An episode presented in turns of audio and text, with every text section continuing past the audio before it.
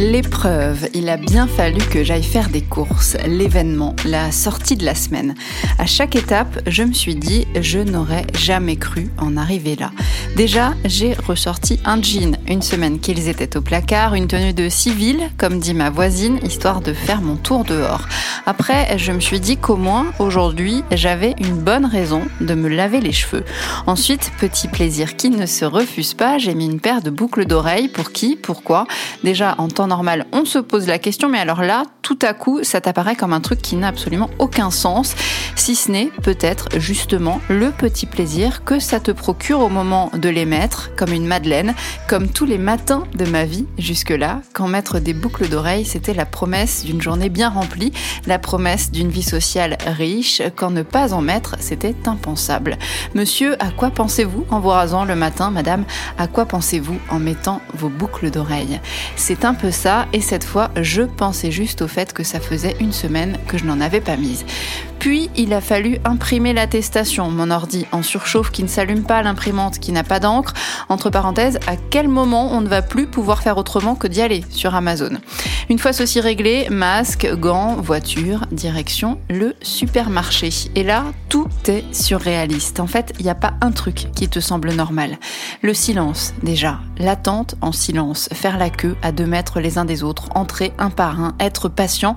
Et une fois dedans, prendre soin de s'éloigner des autres, de rester à bonne distance de tout ce qui est humain et ne pas toucher à ce que les autres touchent, apprendre la méfiance, la défiance, refuser le contact, bannir la proximité. Comment on fait pour supporter ça? Comment on fait pour vivre comme ça, sans se toucher, sans se sentir, sans se regarder de près, sans les autres en fait, sans la chaleur des autres, sans la douceur des autres On n'a pas appris à vivre comme ça. On ne l'a même jamais imaginé, ne serait-ce que envisager. C'est complètement insensé, complètement inattendu. C'est choquant en fait. C'est choquant de vivre comme ça. C'est choquant d'un coup d'être passé dans cette dimension-là.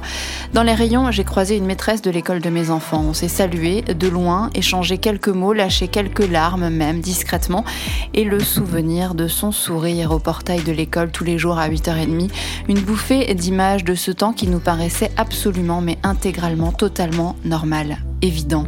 Les gamins, tous agglutinés le matin dans la cour, les instits en groupe devant la grille, la bise entre parents. Ces moments-là, on ne se demandait pas si on les aimait ou pas, on les vivait. Ils étaient aussi normaux que de prendre une douche ou regarder un film. L'avantage, c'est que maintenant, on sait que même prendre une douche ou regarder un film, potentiellement, ça peut s'arrêter aussi un jour. Sait-on jamais, savourons. J'ai fait des courses géantes, donc ça m'a pris un temps fou parce qu'il n'y avait rien. Par quoi peut-on remplacer le pain de mie? Comment fait-on quand on veut prendre deux douzaines d'œufs et qu'en fait il n'y a plus que quelques boîtes de quatre qui se battent en duel dans tout le rayon? Est-ce qu'on pourra se contenter de dés de jambon à la place des lardons, de blancs de poulet aux OGM parce qu'il n'y a plus que ça? Et j'en passe. Et puis la question bonus, êtes-vous tous en train de liquider toute la bière du marché pour oublier ou comment reprendre conscience que manger c'est vital et ok je vous vois venir que boire aussi ça l'est pour certains. D'ailleurs c'est ça qui est surprenant dans cette histoire c'est que à la fois on vit un truc hallucinant, un changement radical, une rupture extraordinaire, un moment extrêmement angoissant et à la fois on continue tous à faire des cakes et à boire de la bière genre tout va bien et dans les faits quand on en est là encore là, c'est que tout va bien. Tant qu'on mange, qu'on boit, qu'on rit, qu'on regrette de ne pas se poser pour discuter et qu'on peut prendre une douche, mater un film et même acheter des tablettes de chocolat, en réalité, ça va. Ça va encore mieux ici que dans plein de pays du monde, même comme ça, si si, c'est sûrement le meilleur moment pour relativiser. Et bien sûr, ça va nettement mieux ici que dans les hôpitaux autour de chez nous.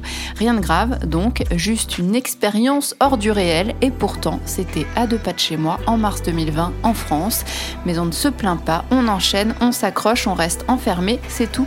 Et on se dit qu'on n'a jamais autant vécu à fond le moment présent et que c'est peut-être juste ça, la morale de cette histoire.